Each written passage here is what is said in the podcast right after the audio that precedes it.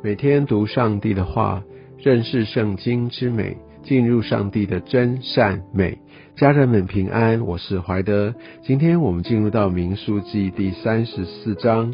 在接续昨天所说的一个呃，上帝他要。怎么样来一路的带领以色列民，还有他们要进去到应许之地的这些先行的一些的命令当中，那我们可以看到，在昨天的经文里面哦，在五十四节，他就说你们要按家世来研究哈，意思就是说这一切你要住在哪一些的地方，这一切的产业的安排是上帝所要亲自来成就，这些都是上帝的旨意。当然，他然后要考量到底这个宗派。它的一个一个大小，会给他一个适当的一个空间，但是至于要在哪里，不是人自己去决定的。所以你知道，当我们去汲汲营营的想要去赚得自己的产业，我们需要跟神的心意来对齐，因为真正掌权的、真正成就的，绝对不是我们自己，那乃是上帝。所以在当时的经文就说，你们要要呃研究，就是用这样的一个好像抽签的方式，让上帝的旨意在这当中来掌权。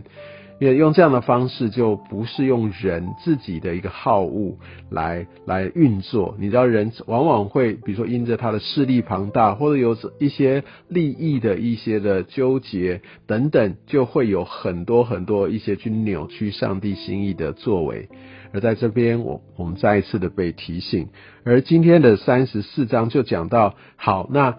既然知道这个分配的原则，那上帝先告诉以色列民，这个整个的一个地界是它的边界是从哪里到哪里，把这整块都把它划分出来。那我们要知道，在讲到这一段的一个经文的时候，是他们还没有进入到应许之地，上帝先说清楚。我相信他的预先告知这些的界限，也代表上帝先宣告，诶，这个是。所赐给他们的这一地，这个主权是来自于神哈，是真正掌握在神的手中。我们也可以看到上帝他做事的一贯的模式，他往往就是先说了，先应许了，透过先知先预言了，然后事情成就，而不是呃先射箭才画靶。好，我想那就不会是真实的。但是神他总是用这样的方式来宣告哦。从头到尾，每一个细节上面都是他在掌权。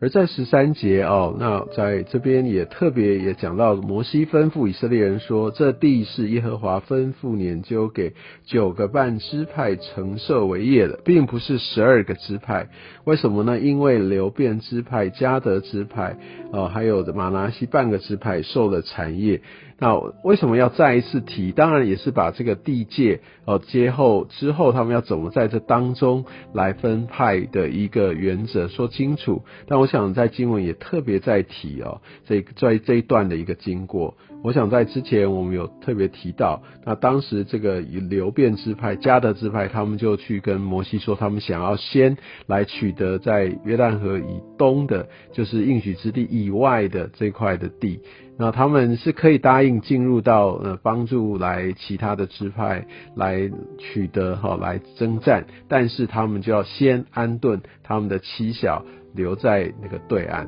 其实那不是上帝所应许的产业，但他们自己就要。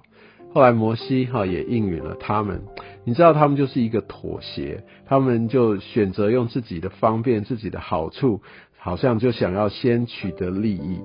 因为他们不知道接下来以色列民他们会不会真正的按照上帝的应许取得。无论如何，当我们提到这一段经文的时候，或者摩西再一次来来说到。也是提醒，我相信特别给后代的这一些的呃以色列民，要让他们知道，其实这像流流变之派、加德之派，他们所得到的，其实不是上帝所应许的，是他们自己要的，其实是他们自己造成自己的亏损。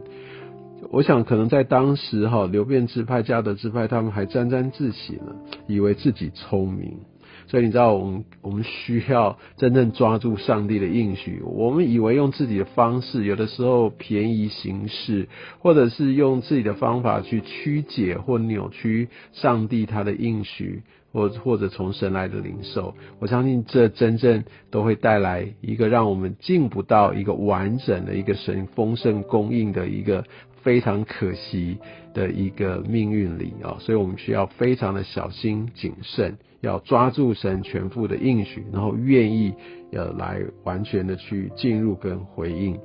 好，那我想这个呃整个地界说完之后，那我们就可以看到他要呃要兴起这十十七节啊，就是祭司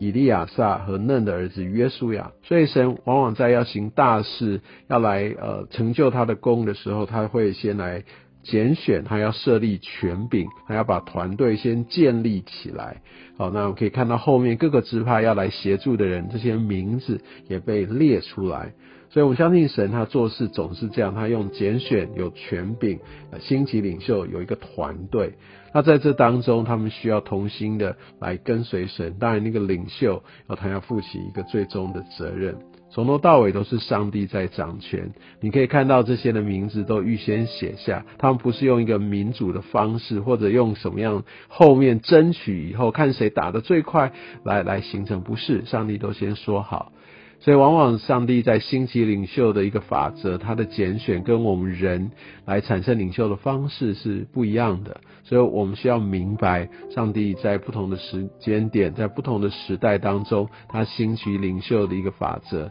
但我们知道，在这过程当中，都有上帝一个特别的一个心意。所以，为什么我们在呃教会里面，我们在团队当中，我们也。会要学习彼此的顺服，特别要对权柄上面，我们是为着神的缘故，我们给予尊崇，给予他应该所受的尊重。好，所以我们必须很清楚明白。另外来说，对我们如果说有一些的位分要要要要呼召我们出来，要所拣选了我们，我想我们会是什么态度呢？我想在这个整个的一个呃经文记载当中，并没有看到哪一个首领他就是推却，他们就是回应上帝的呼召。那二十九节我们可以看到说，这些人就是耶和华所吩咐在迦南地把产业分给以色列人的。我相信他们都有一个品格上面一些的要求。我想上帝他知道人心，因为他们必须存着公正的一个方式、一个心，按着上帝的心意来来处理、来办理这些呃分派产业的事情。那我相信，当这些呼召，当我们被选召要来担任某一些职分的时候。我相信，我们也要被上帝来亲自带领。所以，当我们就哦就推辞，或者觉得哎，我现在想要忙我自己的事情，或觉得我就保有我现在的生活形态就好，那就会非常非常的可惜。所以，很多时候我们不要强出头，因为如果上帝的拣选或时间还没有到，但是。更多的时候，我们不要明明已经被邀请、被呼召，而我们要去消灭圣灵的感动，总觉得我不想要这么累，我我我觉得我这样就可以，那真的也是一个亏缺呃亏损自己。我觉得这也是一个好像我们选择留在约旦河以东的这样的一个回应，那不是太可惜了吗？好，所以我想。用也用今天的经文来看见上帝他的主权，还有他在呃整个建立团队的一个方式。愿今天的经文也带给你新的力量跟看见。愿上帝祝福你。